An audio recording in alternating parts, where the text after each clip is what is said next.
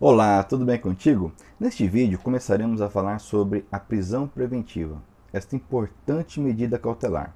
Ela é uma espécie do gênero prisão processual. O seu regime está entre o artigo 311 e 316 do Código de Processo Penal. De início, é importante enfatizar uma característica que é a sua utilidade para resguardar o processo, a investigação criminal. Ou seja, a prisão preventiva não possui caráter retributivo, não possui caráter punitivo. Isso é fundamental importância, essa compreensão. Outro ponto importante é a, o grande impacto que o chamado pacote anticrime trouxe para esse, esse instituto. A Lei 13964, chamado de pacote anticrime, chamada de pacote anticrime, trouxe várias alterações é, no CPP. E, no que diz respeito à prisão preventiva, determinou o fim da possibilidade da prisão decretar, decretada de ofício pelo magistrado. Veio dessa forma explicitar o entendimento até mesmo pela inclusão do artigo 3º-A no CPP, de que o nosso sistema ele é acusatório, ou seja, há um órgão próprio para exercer acusação, um órgão próprio para julgar, e este deve ser imparcial, de forma que iniciativas probatórias, iniciativas para a imposição de medidas restritivas ou privativas de liberdade não são bem vistas, não são tidas como corretas. Bom, diz o artigo 311 que em qualquer fase da investigação policial ou do processo penal caberá prisão preventiva, decretada pelo juiz a requerimento do Ministério Público, do querelante ou do assistente ou por representação da autoridade policial. Por fim, ainda nesse ponto, é, é importante ressaltar que havia ainda uma discussão, mesmo após a entrada em vigor da lei mencionada, da alteração mencionada, é, da possibilidade do magistrado converter a prisão em flagrante em prisão preventiva de ofício. Havia alguns que entendiam por essa possibilidade, fazendo interpretação dos artigos é, que tratam da matéria, mas a maior parte da doutrina, é, com base tanto no terceiro A e principalmente no, no artigo 311, entendia pela impossibilidade dessa conversão. Ocorre que o Supremo Tribunal Federal e também a quinta turma do STJ já se manifestaram no sentido da impossibilidade da conversão da prisão em flagrante em prisão preventiva de ofício pelo magistrado. Eu cito aqui é, da quinta turma, por exemplo, o HC 590-039 de Goiás, de relatoria do ministro Ribeiro Dantas, julgado em outubro de 2020, e também do STF o HC 188 888 de Minas Gerais, é, cuja relatoria do ministro Celso de Mello, também julgado em outubro de 2020. Ok? Bom, para a decretação da prisão preventiva, é, é necessário a compreensão da sua finalidade. Como já dito, ela pode ser é, realizada tanto durante a investigação criminal, inclusive do, é, como durante a instrução penal, inclusive por ocasião da sentença condenatória. Ou seja, se o magistrado é, prolata uma sentença condenatória e se porventura o agente responder um processo em liberdade, havendo os requisitos do 312, que veremos logo mais, é possível ele decretar a prisão, ok? De forma é, logicamente fundamentada. Por sua vez, ao prolatar a sentença, se porventura esse agente responder o processo preso, ele está preso nesse momento, há necessidade também da manifestação fundamentada do magistrado para a manutenção desta prisão. Por quê? Porque a prisão preventiva ela tem motivos, fundamentos. Então, se por exemplo, o que fundamentou essa cautelar ao longo do processo foi o fato do réu estar perturbando a investigação, tentativas de destruir provas, coerção a testemunhas, imaginemos que agora, a, nesse exemplo, a instrução probatória já, já encerrou-se. Há um decreto condenatório. Então, será que é, existe ainda o fundamento daquela preventiva? Ele se acabou. Então, nesse caso, para que ele permaneça, sob essa custódia, é necessária uma fundamentação do magistrado diante dessa nova realidade. É o que nos diz o artigo 387, parágrafo 1 do CPP, cuja redação é a seguinte: o juiz decidirá fundamentadamente sobre a manutenção ou, se for o caso, a imposição de prisão preventiva ou de outra medida cautelar, sem prejuízo do conhecimento de apelação que vier a ser imposta. Ok? Outrora, é, existiu a, a, chamada, o chamado direito de recorrer em liberdade. Ou seja, a regra era, uma vez condenado pelo juiz, permaneceria preso. O juiz então poderia conceder esse direito. Se inverte a questão. A regra é a liberdade em nosso ordenamento. Eventualmente, presente requisitos que autorizem a, essa determinação dessa cautelar, há que se falar então nessa possibilidade. Ausente os requisitos, estamos diante de eventual prisão ilegal. Continuando ainda falando sobre a prisão preventiva, muito importante a sua fundamentação. E tão importante esta que também o, a, o pacote anticrime veio explicitar isto ao incluir o parágrafo 2 no artigo 315 do CPP, que também teve é, alterações na redação do caput e do parágrafo 1. Nós sabemos que a fundamentação da decisão judicial é uma garantia constitucional, conforme prevê o artigo 93, inciso 9 da Constituição Federal. Toda decisão deve ser fundamentada. Mas o que é essa fundamentação? Ela é importante para que a parte ou as partes tenham ciência do que motivou o juiz a tomar esta ou aquela decisão.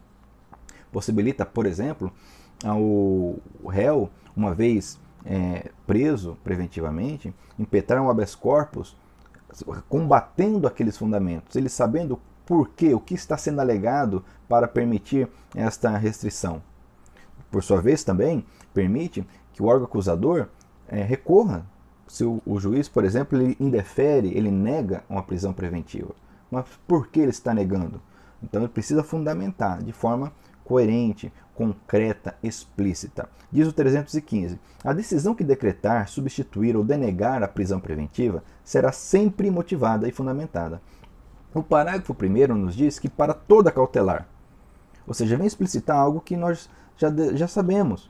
Toda decisão judicial deve ser fundamentada. O parágrafo 2 de suma importância foi incluído é, pela lei já mencionada, é importante nós fazermos aqui uma comparação com o mesmo espírito que está lá no Código de Processo Civil, uma vez que esse parágrafo praticamente o copia. O Código de Processo Civil, que, que foi, entrou em vigor em 2016, também trabalha de forma muito clara e incisiva a necessidade da fundamentação das decisões judiciais. Diz o parágrafo 2, então, ele vem como um parâmetro dizendo o que não se considera, o que não se considera uma decisão fundamentada. Então precisa observar. Diz aqui que não se considera fundamentada qualquer decisão judicial, seja ela interlocutória, sentença ou acórdão, que limita-se a indicar, reproduzir ou parafrasear um ato normativo, sem explicar sua relação com a questão decidida. É, o, o exemplo é o seguinte: determino a prisão preventiva do, do réu, tendo em vista é, a, presença, a presença dos requisitos do artigo 312 do CPP. Tá, mas quais requisitos? Ah, ó, perigo à ordem pública.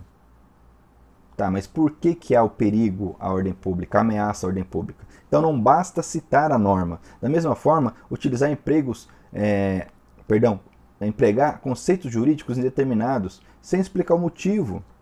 Ou seja, termos que precisam ter uma relação concreta com, com o caso que está sendo analisado invocar motivos que se prestariam a justificar qualquer outra decisão. Ou seja, uma decisão genérica, que ela se aplica, aquele fundamento se aplica para qualquer caso. O inciso quarto diz: não, a decisão que não enfrenta todos os argumentos deduzidos no, no processo capazes de, em tese, infirmar a conclusão adotada pelo julgador. E nesse ponto, é importante é, enfatizar que, realmente, o magistrado precisa enfrentar todos os argumentos Porém, a interpretação que os, os tribunais superiores têm aplicado, já por conta de, de previsão semelhante no CPC, é que todos os argumentos que são capazes de realmente alterar a decisão que o magistrado está tomando. Então, se o magistrado ele fundamenta, enfrentando determinados fundamentos ali presentes, que por sua vez rebatem os, os outros argumentos que ele não enfrenta explicitamente, considera-se fundamentada a decisão. Inciso 5. A, a, fundamentação que se limita a invocar o, o precedente ou enunciado de súmula.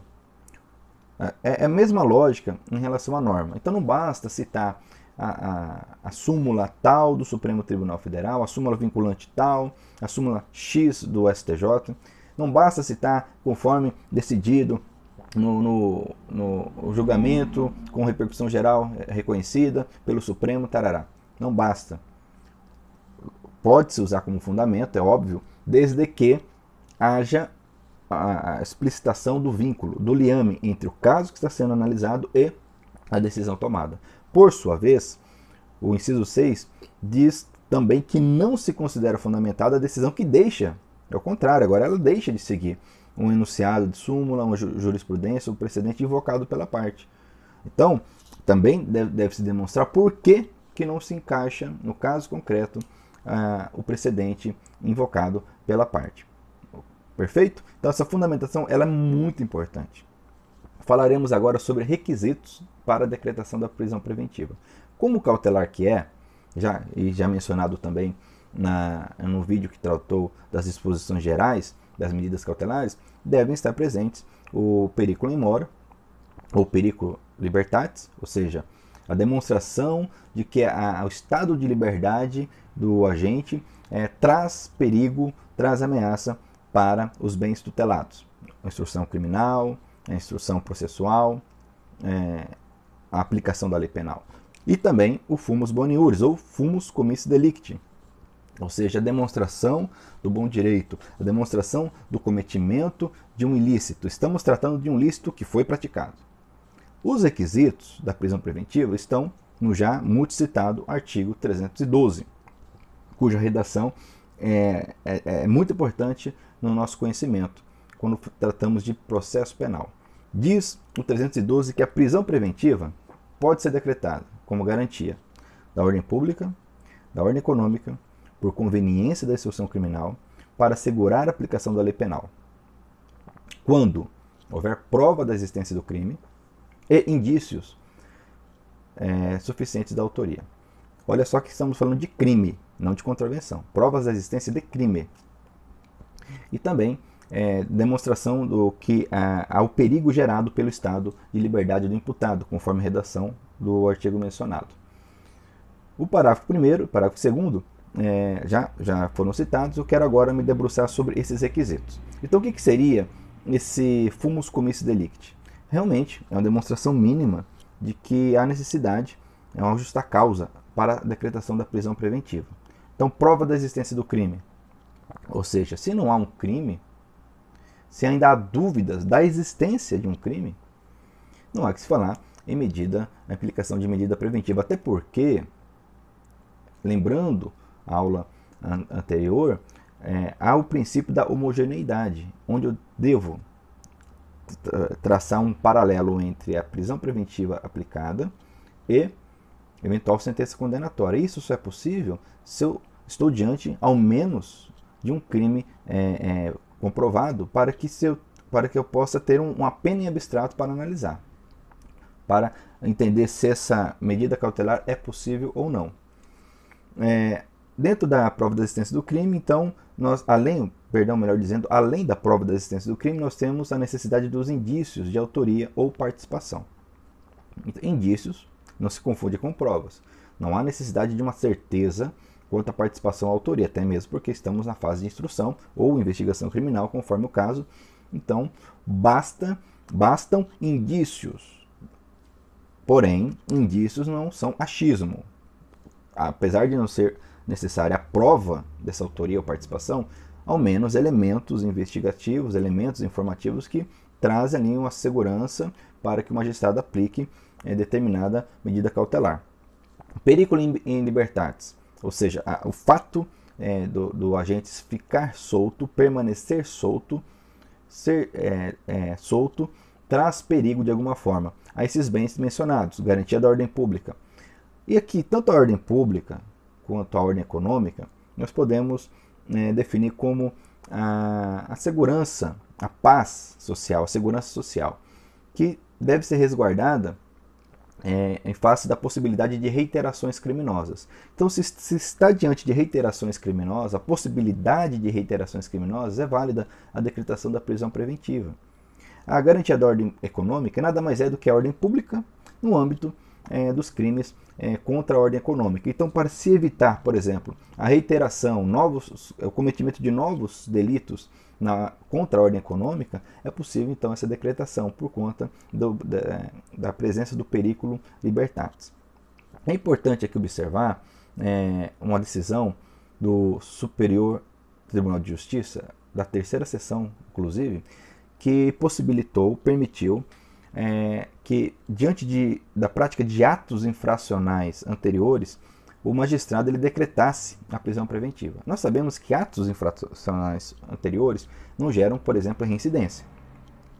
Mas, diante é, de uma medida cautelar, desse perículo libertatis, o STJ, terceira sessão, entendeu pela possibilidade da aplicação dessa cautela em, em vista, tendo em vista vários atos infracionais anteriores que trazem a possibilidade real de que o agente agora maior, né, estamos falando de prisão preventiva, processo penal agora maior, ele continue é, na prática criminosa. Isso, isso foi decidido em 2016 no recurso em habeas corpus número 63855 de Minas Gerais, na relatoria do ministro Nefi Cordeiro, ou melhor, o relator para o acórdão foi o ministro Rogério Chet Cruz, ok? O relator original, o ministro Nefi Cordeiro. Muito importante esse julgado. Então, volto a dizer, atos infracionais não podem ser considerados, por exemplo, para é, como reincidência, mas foram é, e nem podem ser valorados, por exemplo, na, no momento da aplicação da pena, conforme o artigo 59, não podem ser valorados como antecedentes criminais. Maus antecedentes, por exemplo. Porém, aqui permitiu-se, para garantia, aí fica mais uma vez muito clara a diferença entre uma prisão cautelar que não tem caráter retributivo, não tem caráter punitivo, é uma medida para se resguardar o processo, ok? Se resguardar a instrução e a investigação criminal, ok? Então há uma diferença aqui e esse julgado deixa mais explícita essa questão. Ainda falando dos requisitos, garantia da aplicação da lei penal. Então, há um julgado interessante aqui, onde se decidiu que o descumprimento de uma colaboração premiada não justifica, por si só, a prisão preventiva. Isso é uma decisão da primeira turma do STF, de 2017, e também temos do STJ, a sexta turma decidindo de forma semelhante. No caso concreto, então, o agente ali havia celebrado o acordo, mas o descumpriu. Esse descumprimento não autoriza por si só, né, não justifica por si só, na prisão preventiva. Então, por exemplo, garantia da aplicação da lei penal. É um fundado risco, um fundado suspeito, um risco concreto de fuga. Então imaginemos que alguém é preso em flagrante e a autoridade ali já descobre que há um plano de fuga para ele. É, os seus comparsas já estão realizando as tratativas, a polícia no ato investigatório descobre isto e traz esses elementos para a autoridade judicial. No momento, por exemplo, da audiência de custódia, seria, ou da apresentação do réu ao, ao, ao, magistrado, ele poderia converter a prisão em flagrante em preventiva, já com o intuito de transferi-lo para, para um estabelecimento prisional mais adequado, mais seguro. Então, para aplicação da lei penal. O requisito também muito importante. E com isso nós concluímos essa primeira aula sobre a prisão preventiva, com seu, seus conceitos, seus requisitos, eh, suas características. No próximo vídeo continuaremos tratando agora do artigo 313, nessa sequência muito importante, que tratará aí da necessidade, da necessidade de adequação, da necessidade de é, proporcionalidade. Ok? Muito bom, se você gostou desse vídeo, não deixe de curti-lo, compartilhá-lo, comentá-lo. Estamos é, caminhando juntos aí é, no conhecimento, é, na compreensão é, desse ramo tão importante que é o processo penal. Ok? Até mais!